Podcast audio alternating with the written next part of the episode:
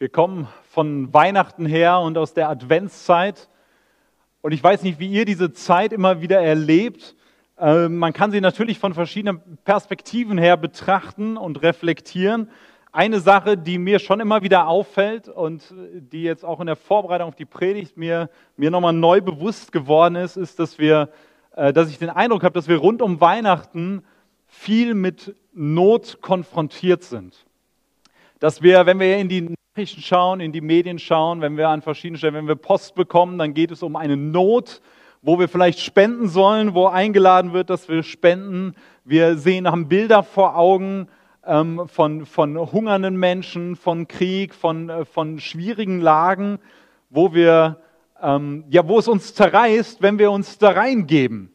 Irgendwie scheint die Not überall zu sein, gerade besonders in der Weihnachtszeit oder in der Adventszeit. Und ich merke bei mir, und ich glaube, damit bin ich auch nicht alleine, dass man sich natürlich ein Stück weit daran gewöhnt. Wenn man so viel mit Not konfrontiert ist, dann gewöhnt man sich daran und dann stumpft man auch etwas ab. Dann nimmt man das zwar wahr, aber man schiebt sofort beiseite und geht zu seinen normalen Dingen über. Aber wenn ich jetzt nochmal konkret überlege, wo sehe ich Not oder wo habe ich in den letzten Wochen Not wahrgenommen, die mir zu Herzen gegangen ist, dann fallen mir eine Reihe Sachen ein, auch im Kontext unserer Gemeinde. Wenn ich daran denke, dass Maike am Dienstag nach Thailand fliegt, dann ahne ich, dass sie dort auch Not begegnen wird. Sie wird ähm, körperlicher Not begegnen, wahrscheinlich. Sie wird auch geistlicher Not begegnen. Und, ähm, und Maike, du, du wirst Not sehen. Und die Frage ist, wie gehen wir damit um, wenn wir solche Not begegnen? Wenn ich den Rundbrief lese von Familie Gustafsson in Kanada, die unter Indianern arbeiten, dann ist jeder Rundbrief voll mit Hinweisen und, und Verknüpfungen zu der Not der Menschen, mit denen sie zu tun haben. Ob das Einsamkeit ist, ob das Gewalt in der Familie ist, ist, ob das Alkoholsucht ist und Konsum ist, ob das Jugendliche sind, die Identitätsprobleme haben oder was auch immer. Eine Riesennot, die mir dort begegnet, während ich das lese. Dann haben wir in den letzten Wochen äh, für die Flüchtlinge auf Lesbos gesammelt, als Unterstützung der Auslandshilfe mit, ähm, in Verbindung mit Organisationen vor Ort. Wir haben davon gehört und wir haben dazu eingeladen zu unterstützen und das dürft ihr nach wie vor auch tun, per Überweisung oder auch in diesen Umschlägen, die wir hier ausliegen. Aber das ist eine unfassbare Not, wenn ich die Bilder sehe und wenn ich mich da reinversetze. Wie ist das? Das ist für mich kaum vorstellbar, wie das ist, wenn ich da durch dieses Flüchtlingslager gehe und die Not so hautnah sehe. Selbst das, was ich erzählt bekomme, geht mir schon so nah. Es ist eine unfassbare Not dort. Oder jetzt an den Heiligabend-Gottesdiensten haben wir für Bulgarien gesammelt und dort scheint auch ein bisschen was von der Not durch, wenn es darum geht, dass ein Paket zum Leben 20 Euro kostet oder noch nicht mal 20 Euro mit Grundlebensmitteln, wo wir sagen, das ist so selbstverständlich, die kaufen wir ständig, wir denken gar nicht drüber nach, das ist einfach ganz normal. Und mit so einem Paket oder der Unterstützung helfen wir Menschen in Bulgarien tatsächlich ein Stück mehr über die Runden zu kommen. Überhaupt ihren Alltag, ihre größten Sorgen, dass sie nichts zu essen haben, ihnen zu helfen. Was für eine Not. Und, und das ist nicht weit weg. Das ist nicht weit weg von Deutschland. Ein anderes Beispiel, was, was mich sehr bewegt hat, ist ein Kind in Worms, was erzählt hat, dass es keine Geschenke dieses Weihnachten erwartet und bekommen wird, weil es einfach nicht geht. Es ist mitten in Worms. Und ein Kind sagt, ich kann keine ich werde keine Geschenke bekommen an Weihnachten dieses Jahr. Und durch die Hilfsaktion mit unseren Weihnachtspaketen hat dieses Kind dieses Jahr tatsächlich ein Paket bekommen. Es hat ein Geschenk bekommen. Und das ist eine unfassbare Not, die ich kaum verstehen kann und wo ich dankbar bin, wenn wir dieser Not begegnen können, auch als Gemeinde. Und ich merke, dass mein Herz davon berührt ist und dass ich, wenn ich mich in diese Not hineinbegebe, dass ich einen Drang verspüre, dass etwas passieren muss. Dass ich denke, da muss ich doch was ändern an der Situation. Und an dieser Stelle will ich euch einladen, dass wir auf Gottes Wort hören, weil das genau unser Thema ist, über das wir heute nachdenken wollen und reinschauen wollen. Das ist überschrieben mit Seid barmherzig und das ist letztlich die Kurzversion der kommenden Jahreslosung. Es gibt jedes Jahr eine Jahreslosung Ähm, ähm, die, die, viele lesen auch täglich in diesen Losungen und es wird einmal im Jahr diese Jahreslosung ausgegeben. Und die steht in Lukas 6, Vers 36. Und ich lade euch ein, dass wir gemeinsam schauen, was Jesus sagt. Und da geht es um die Not, der wir begegnen. Jesus sagt in Lukas 6, Vers 36 ganz simpel, seid barmherzig, wie euer Vater barmherzig ist. Seid barmherzig, wie euer Vater barmherzig ist. Und ich wünsche mir, dass, dass wir das heute Morgen nah an uns heranlassen. Die Not auf der einen Seite, die wir erleben und sehen und wahrnehmen, und auf der anderen Seite das Wort von Jesus. Seid barmherzig, wie euer Vater barmherzig ist. Dass das vielleicht zu deiner persönlichen Losung wird, auch für das kommende Jahr und die nächsten Tage, wo du vielleicht Zeit hast, dich genau darauf auszurichten und zu sagen, Herr, das will ich, das will ich. Ich will Barmherzigkeit lernen. Und ich bete mit uns, dass Gott uns Weisheit gibt, Gott uns offene Herzen und Ohren gibt, sodass wir auf sein Wort hören können. Hey, ich danke dir, dass du uns dein Wort gibst, mitten in dieser Zeit. Dass du uns diese Jahreslosung ein Stück vor die Füße legst und dass du uns damit herausforderst und ansprechen willst, Barmherzigkeit zu lernen, barmherzig zu sein. Ich bitte dich, dass du unsere Herzen öffnest, dass wir nicht abgestumpft sind und, und verhärtet sind, sondern dass wir ein weiches Herz haben, was auf dein Wort hört. Und was nicht nur darauf hört, sondern was das tut, was einen Drang hat, das zu tun, was du sagst, Herr. Ich bitte dich, dass du uns bereit machst, dass du uns bewegst, dass du uns auf dich ausrichtest, jetzt auch in den nächsten Minuten. Amen. Seid barmherzig. So fängt Jesus dieses Wort an, diesen Vers an. Seid barmherzig. Er sagt das zu seinen Jüngern. Was bedeutet es, barmherzig zu sein? Die Kerndefinition für mich ist, barmherzig zu sein bedeutet, ich sehe Not und ich handle. Ich sehe eine bestimmte Not und ich entschließe mich, da konkret einzugreifen, da etwas zu tun. Das kann eine kann ganz unterschiedliche Not sein. Das kann finanzielle Not sein, materielle Not, das kann soziale Not sein, also Einsamkeit zum Beispiel. Ähm, es kann psychische Not sein oder es kann auch viele andere Dinge sein.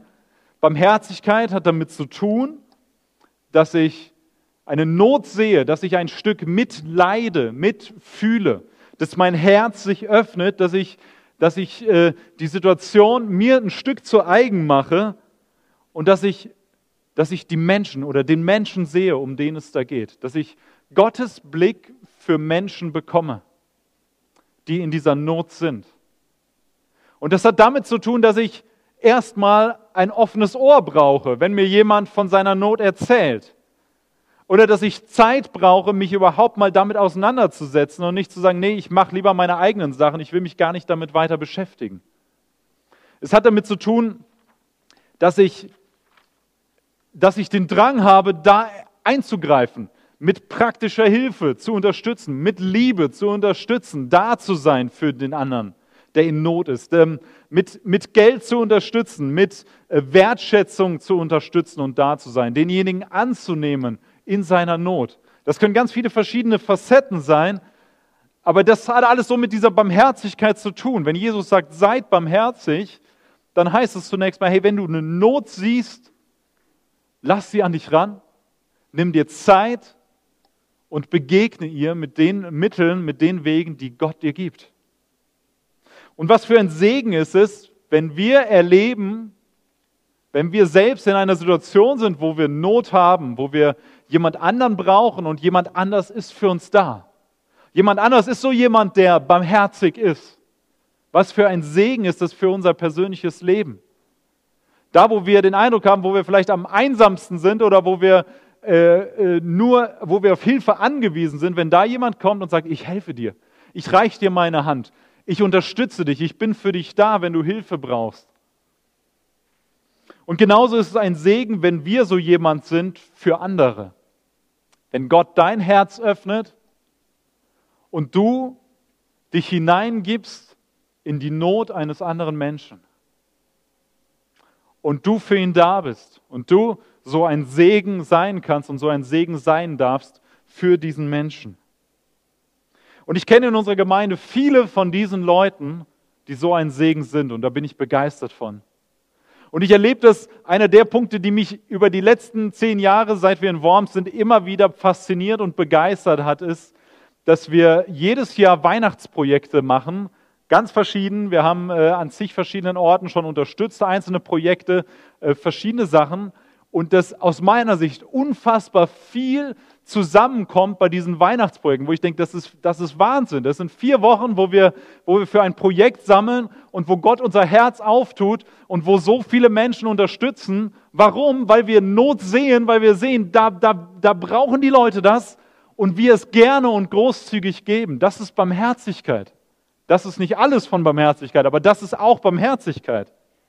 Und ich bin begeistert darüber, wenn wir als Gemeinde Not sehen und handeln. Und dass ihr so, so begeistert und ermutigend dabei seid und an so vielen Dingen mit unterstützt. Die Weihnachtspaketaktion ist die Aktion, die wir jetzt gerade hatten, wo ich begeistert bin von der ganzen Unterstützung, die gekommen ist. Und unsere Welt ist so voller Not, da sage ich euch nichts Neues. Wir brauchen unfassbar viel Barmherzigkeit. Jeder einzelne von uns in deinem persönlichen Umfeld, wir für uns als Gemeinde und letztlich die ganze Welt. Die ganze Welt braucht Menschen, die Barmherzigkeit lernen und barmherzig sind. Wir brauchen so viel Barmherzigkeit. Deswegen ist diese Aufforderung von Jesus vielleicht aktueller denn je. Sie ist so notwendig, auch für das Jahr 2021. Seid barmherzig, sagt Jesus. Das Schwierige dabei ist, oder wenn wir ein bisschen tiefer gehen, dann werden wir sehen, hey, bei Jesus geht es nicht einfach darum, nur etwas Barmherziges zu tun. Es gibt viele Menschen, die Gutes tun. Es gibt viele Menschen, die Gutes tun, egal ob sie Christen sind oder ob sie nicht Christen sind. Und das ist grundsätzlich mal super. Ja, wir freuen uns, wenn Gutes getan wird, wenn Menschen großzügig sind, wenn sie Barmherzigkeit leben. Aber wenn wir bei Jesus schauen, dann geht es eine Ebene tiefer. Jesus geht es nicht darum, dass wir so viel wie möglich Menschen mobilisieren, Barmherzigkeit zu üben, sondern bei Jesus geht es auch darum zu sehen, was ist eigentlich meine Motivation? Was ist eigentlich der Grund, warum ich barmherzig sein soll oder sein will? Was ist eigentlich meine Motivation? Was treibt mich an, um Barmherzigkeit zu üben. Weil wir können Gutes tun, wir können eine Menge Gutes tun, aber mit einer falschen Motivation. Zumindest wie die Bibel das bewertet, wie Gott es bewertet. Und wenn das so ist, dass wir etwas Gutes tun, massiv Gutes tun, aus einer falschen Motivation heraus, dann nennt die Bibel das trotzdem Sünde. Wir würden vielleicht sagen, oh, das ist doch klasse, dass der das macht und dass die das macht und das ist super und das ist insgesamt auch nicht verkehrt. Aber Gott gegenüber ist es Sünde, sobald du etwas Gutes tust aus einer falschen Motivation heraus. Lass mich ein Beispiel nennen. Ihr kennt das vielleicht. Ihr tut etwas Gutes, wo andere sagen, hey, das ist super, ich finde das so toll, dass du das machst. Ich finde das so toll, dass du da hilfst, dass du damit anpackst. Und das sieht äußerlich richtig klasse aus. Du bist jemand, der barmherzig ist. Denken alle anderen. Wenn du ehrlich zu dir selbst bist, weißt du vielleicht in deinem Herzen, naja, eigentlich bin ich gar nicht so barmherzig, weil der Grund, warum ich das tue, was ich tue, ist, weil ich gern Lob und Applaus von den Menschen haben will. Weil ich will, dass andere zu mir sagen, boah, der ist aber ein toller Mensch. Der tut so viel Gutes, der ist so großzügig, der spendet so viel oder der packt so viel mit an. Dann sieht das nach außen gut aus, aber mein Herz spricht eine andere Sprache. Ich tue etwas, weil ich Applaus dafür haben will. Und ich tue es nicht, um Gott zu ehren. Das wäre die richtige Motivation, weil Gott es ist, der mir die Fähigkeiten gibt, Gutes zu tun. Ich kann Gutes tun, um Applaus zu bekommen, um bestaunt zu werden, um von Menschen geehrt zu werden. Und die Bibel sagt, das ist Sünde. Das widerspricht Gottes Willen. Nicht das Gute an sich, was du tust, aber deine Motivation ist das Problem. Und das ist das, wo Jesus dran will. Wo Jesus sagt, seid nicht einfach nur barmherzig. Das hilft dir nicht weiter. Du kannst ein, der größte Sünder sein und gleichzeitig äußerlich barmherzig sein. Das ist nicht das, was Jesus meint. Hauptsache so viel wie möglich Barmherzigkeit. Was meint Jesus, wie wir barmherzig sein sollen? Und Jesus sagt das in dem Satz selbst. Er hört ja nicht auf. Er sagt nicht, seid barmherzig. Punkt. Er sagt, seid barmherzig, wie euer Vater barmherzig ist. Das ist der Schlüssel. Das ist der Knackpunkt. Jesus sagt, unsere Barmherzigkeit soll so sein wie bei unserem Vater. Damit meint er nicht unseren leiblichen Vater, sondern er meint unseren Vater im Himmel. Er meint Gott selbst. Wir sollen barmherzig sein, so wie Gott selbst barmherzig ist. Wir sollen unseren Vater im Himmel nachahmen.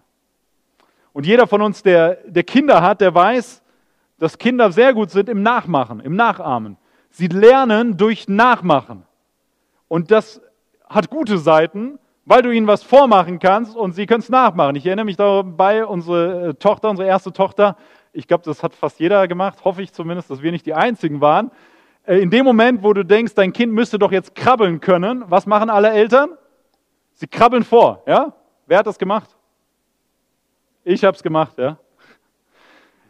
Wir krabbeln auf dem Boden vor, weil wir den Kindern zeigen wollen, hey, so machst du das und mach das doch einfach nach. Ja, wir wollen ihnen etwas beibringen. Es funktioniert mal und mal nicht. Bei uns hat es nicht so gut funktioniert. Aber Kinder lernen durch Nachmachen, durch etwas Nachahmen. Das ist gut. Das Schlechte ist, das kennt ihr auch, Kinder machen auch das nach, wo wir sagen, das sollst du nicht nachmachen. Irgendwelche Macken, die wir haben, irgendwelche Dinge, die wir, die wir eigentlich unseren Kindern verbieten, aber doch selbst tun. Wie ne, die Füße auf den Tisch legen im Wohnzimmer oder was auch immer, ja, und dann macht das Kind das nach und du sagst, nee, das darfst du nicht. Und dann sagt, sagt dein Kind, ja, du machst das doch auch. Ja, also Kinder lernen durch Nachahmen gute Dinge, aber auch schlechte Dinge. Ja? Aber das ist das Prinzip, was Jesus sagt. Wir sollen unseren Vater nachahmen. Unseren Vater im Himmel sollen wir nachahmen. Wenn andere dir begegnen, sollen sie deinen Vater im Himmel sehen.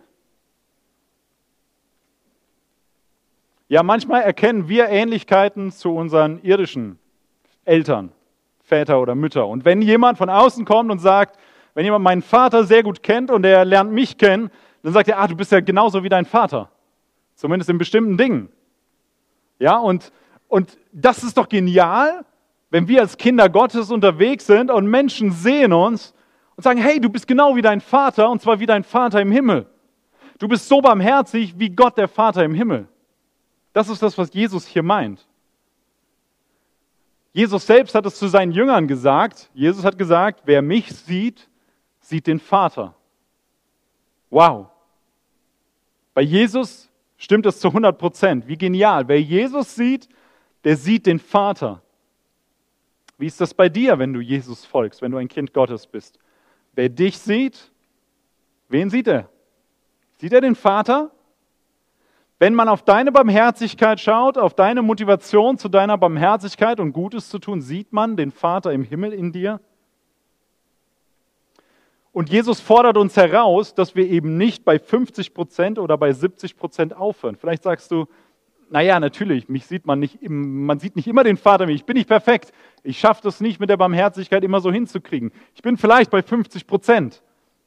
Aber das ist doch gar nicht so schlecht. Es gibt so viele Menschen, die viel schlechter sind. Das ist nicht der Punkt von Jesus, sondern der Punkt ist, seid barmherzig, wie euer Vater barmherzig ist. Das heißt, lern weiter so den Vater im Himmel nachzuahmen. Im Punkt der Barmherzigkeit. Hör nicht auf, bleib nicht bei dem stehen, wo du heute bist, sondern nimm das nächste Jahr 2021 als die Gelegenheit, da weiter zu wachsen, das weiter zu lernen. Seid barmherzig, wie euer Vater barmherzig. Das ist einer der Knackpunkte. Jesus sagt indirekt oder sagt eigentlich in diesem Satz, der Vater ist barmherzig. Das ist das Wesen Gottes, dass er barmherzig ist. Und was für ein Wesenszug Gottes ist das?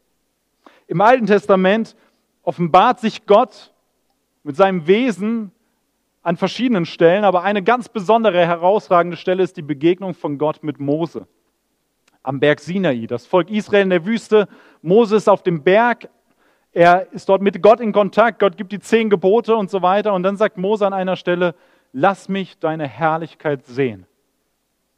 Und das Erstaunliche ist, dass Gott auf diese Bitte eingeht, dass er nicht sagt, nee, keine Chance, Mose, alles schön und gut, aber bis hierhin und nicht weiter, sondern Gott geht darauf ein. Und er lässt seine Herrlichkeit an Mose vorüberziehen. Mose darf nicht hinschauen, er muss sich abwenden und wird von Gott dabei geschützt. Aber dann ruft Gott seinen Namen aus.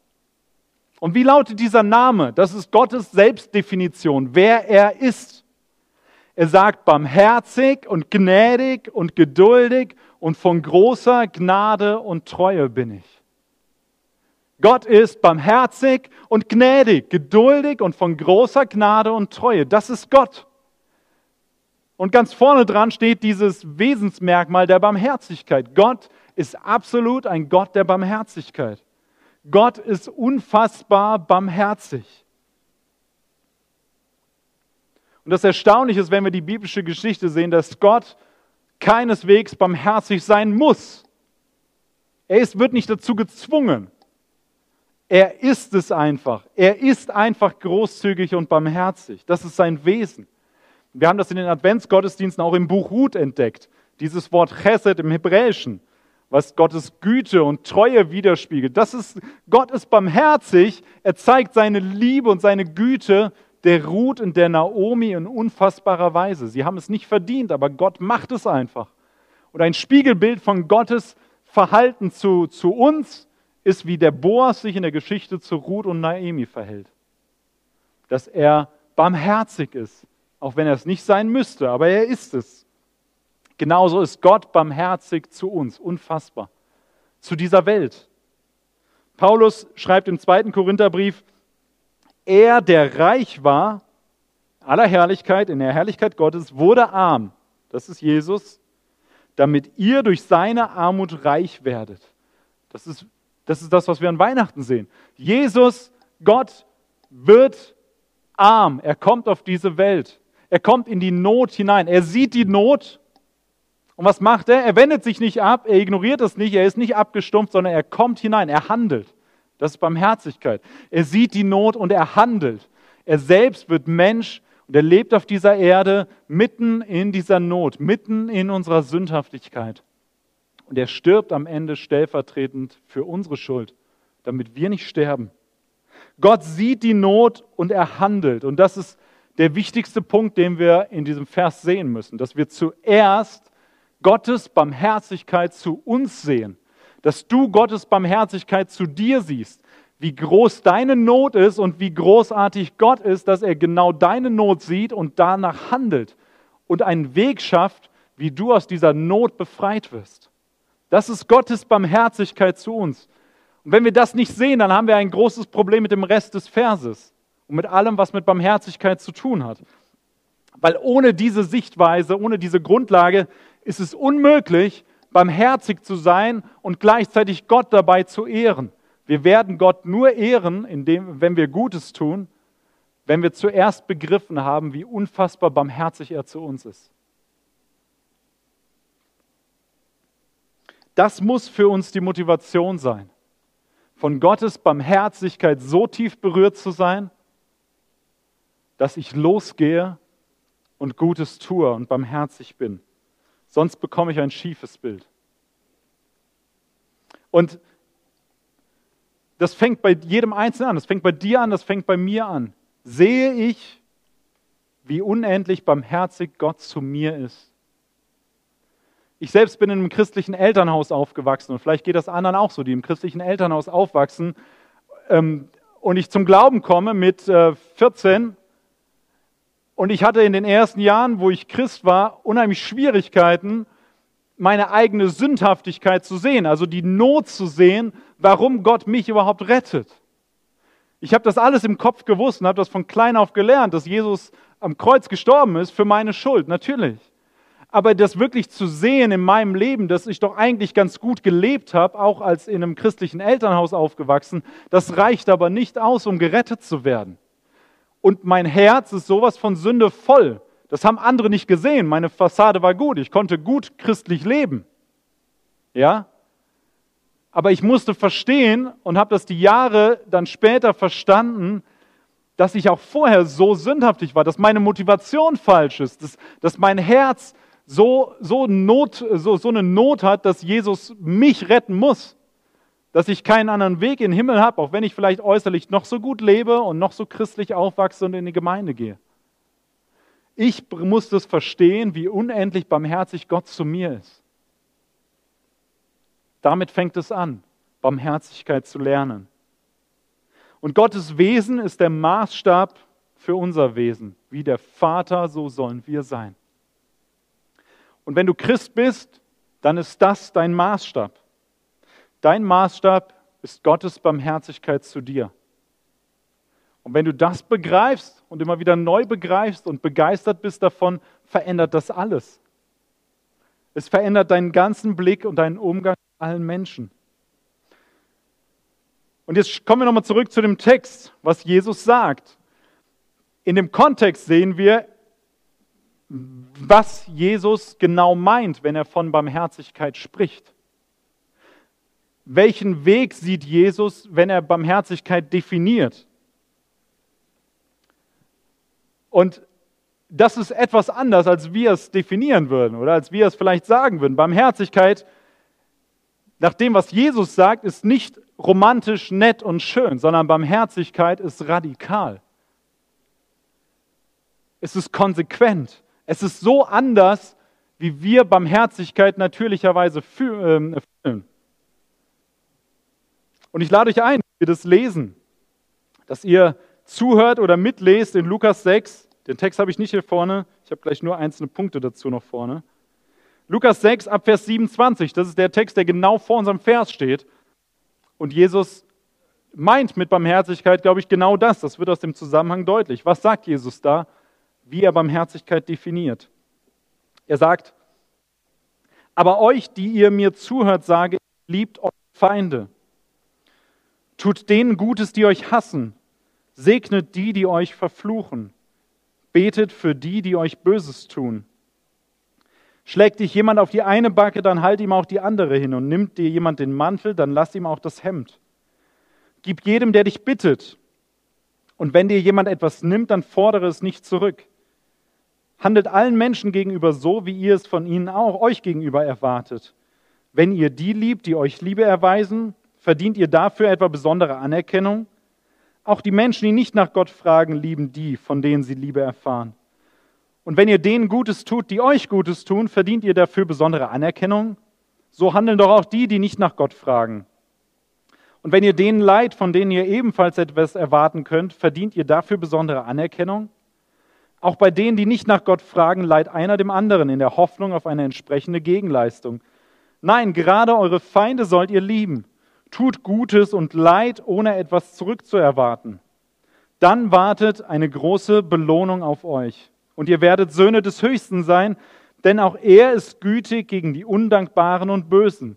Seid barmherzig, wie euer Vater barmherzig ist. Es ist überraschend, oder? dass diese Verse, die uns vielleicht vertraut vorkommen, mit der Bergpredigt verknüpft, liebt eure Feinde, was Jesus sagt, dass Jesus das verknüpft mit unserer Barmherzigkeit. Er sagt, dann wartet eine große Belohnung auf euch und ihr werdet Söhne des Höchsten sein, Kinder Gottes, Kinder vom Vater, ja? Denn er ist gütig gegen die Undankbaren und Bösen. Was ist das anderes, als dass Gott barmherzig gegen die ist, die undankbar sind und die böse sind, die Sünder sind, die sich gegen Gott auflehnen. Gott ist trotzdem gütig, er ist trotzdem barmherzig und das soll unser Wesen kennzeichnen. Das soll unser Christsein kennzeichnen. Das soll unsere Barmherzigkeit kennzeichnen. Und es ist eine ganz schön intensive Liste. Seid gütig gegen die Undankbaren und Bösen. Jetzt nimm das mal von Jesus weg und Schau in dein Leben. Wen kennst du, der undankbar und böse ist? Jesus sagt, sei gütig diesem gegenüber leih etwas, ohne etwas zurückzuerwarten. Er sagt, wenn du was verleihst und du willst es unbedingt zurückhaben, dann bist du gar nicht anders als alle anderen Menschen. Dann bist du nicht barmherzig, sondern Barmherzigkeit zeichnet sich dadurch aus, dass du leihst, ohne etwas zurückzuerwarten.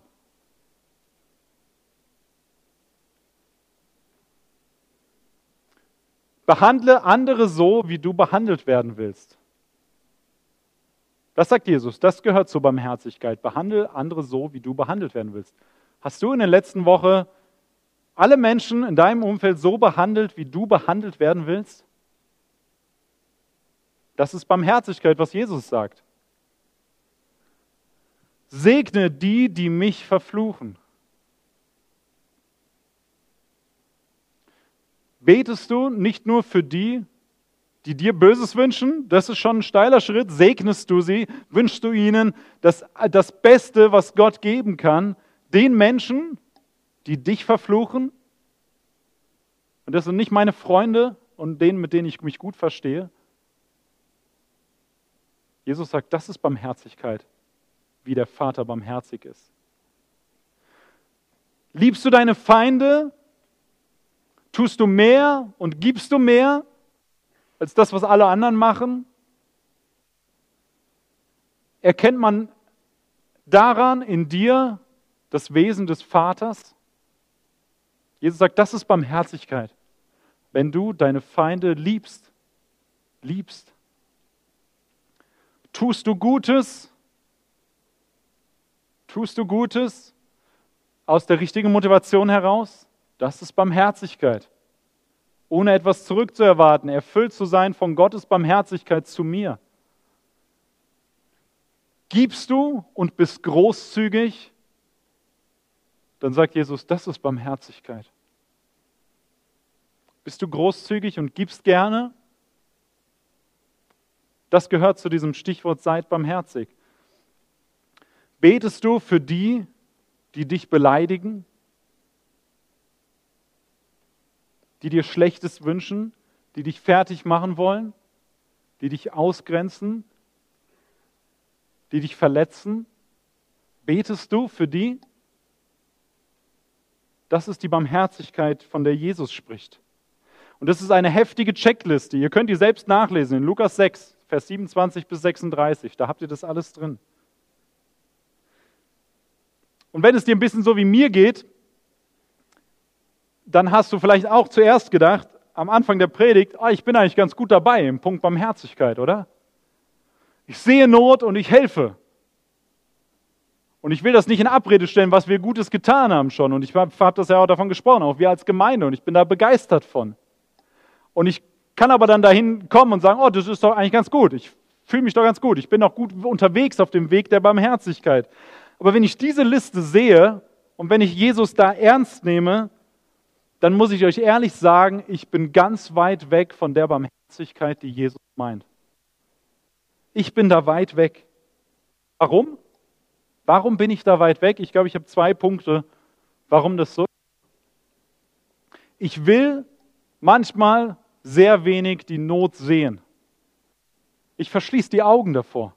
Ich will sie nicht sehen. Ich will mich nicht damit beschäftigen. Weil das anstrengend ist, weil das, weil das unheimlich viel Kraft erfordert, weil ich den Eindruck habe, das ist unmöglich. Wer, wer soll das denn machen? Wie soll ich auch nur einen dieser Punkte konsequent in der nächsten Woche umsetzen? Und zweiter Grund, warum ich glaube ich so weit weg bin davon, dass ich den Eindruck habe, seine Barmherzigkeit zu mir bewegt mich noch nicht genug. Wenn das stimmt, was Jesus sagt, dass die Basis für meine Barmherzigkeit zu anderen darin liegt, dass Gott so unfassbar barmherzig zu mir ist, dann ist ein Knackpunkt, dass ich noch nicht völlig begriffen habe oder wieder neu begreifen muss, wie unfassbar barmherzig Gott zu mir ist. Gott schuldet mir gar nichts. Er rettet mich ohne Grund. Einfach nur, weil er mich liebt und weil er barmherzig ist. Und nicht, weil ich irgendwas kann oder irgendwas habe. Und wenn ich das neu begreife, dann denke ich, das will ich mehr lernen, weil so will ich mit anderen Menschen umgehen. Das ist die Haltung, die Jesus hier beschreibt.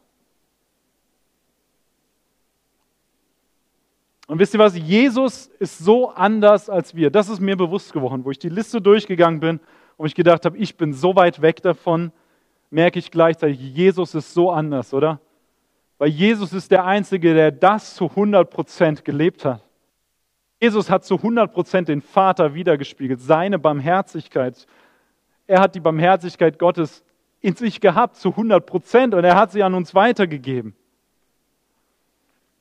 Und für mich ist es unmöglich, diese Dinge zu tun, ohne seine Barmherzigkeit in mir.